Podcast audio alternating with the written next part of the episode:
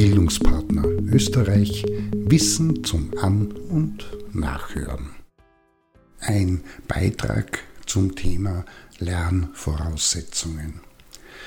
Wenn wir Lernen denken und nicht nur möchten, dass die Lernenden in einem Seminar, einem Workshop oder einem Training dabei gewesen sind und jede und jeder für sich selbst mitnimmt, was er oder sie möchte, dann müssen wir in besonderer Weise bei der Planung und Gestaltung der Lehr- und Lerneinheiten in der Jugend- und Erwachsenenbildung immer auch die Lernvoraussetzungen berücksichtigen. Diese unterscheiden sich in zwei Felder, mit jeweils drei individuellen und drei umfeldbezogenen Einflussbereichen.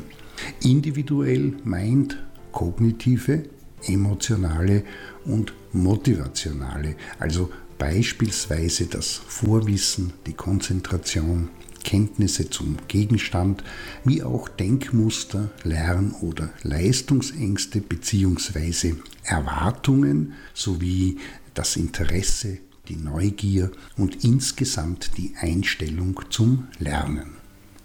Die umfeldbezogenen Lernvoraussetzungen umfassen die Bereiche Familie und Partnerschaft, den sozialen, sozio- und interkulturellen Hintergrund und dem damit verbundenen Umfeld wie auch die institutionellen Gegebenheiten. Konkret bei Lernenden, die aus prekären Familienverhältnissen kommen, stark unter interkulturellem Handlungsdruck stehen und zudem institutionell wenig bis gar nicht eingebunden sind, wird das Lernen anders verlaufen, leicht zu verstehen wie bei solchen, bei denen das Gegenteil gegeben ist.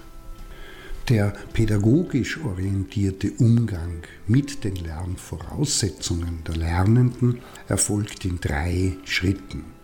Erstens geht es darum, sie bestmöglich zu identifizieren.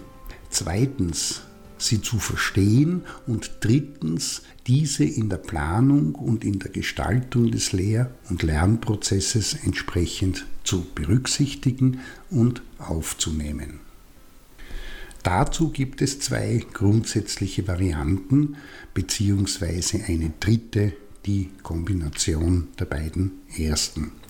Die erste Variante geht davon aus, dass eine Lehr-Lerneinheit so gestaltet sein muss, dass sowohl jene mit beispielsweise geringen kognitiven Voraussetzungen ebenso profitieren können wie jene, die in diesem Bereich eine bessere Ausstattung haben.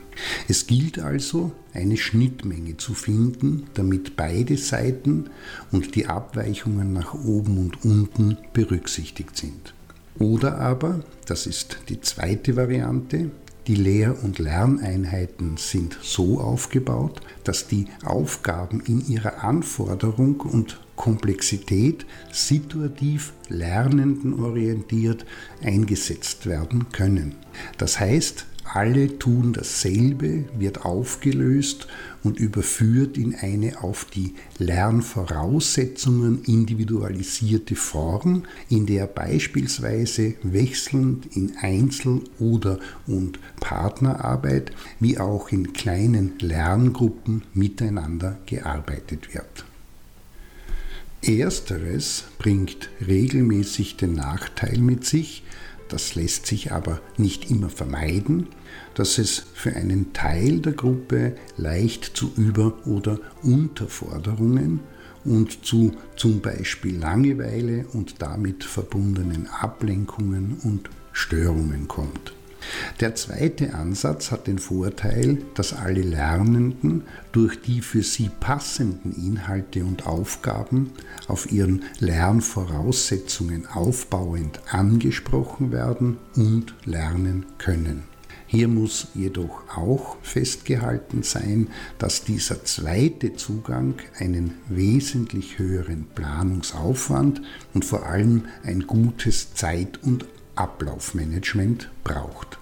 In diesem Sinne, wer immer alle gleich behandelt, darf sich nicht wundern, dass der Verlust am Ende eines Lernprozesses ein entsprechend großer ist.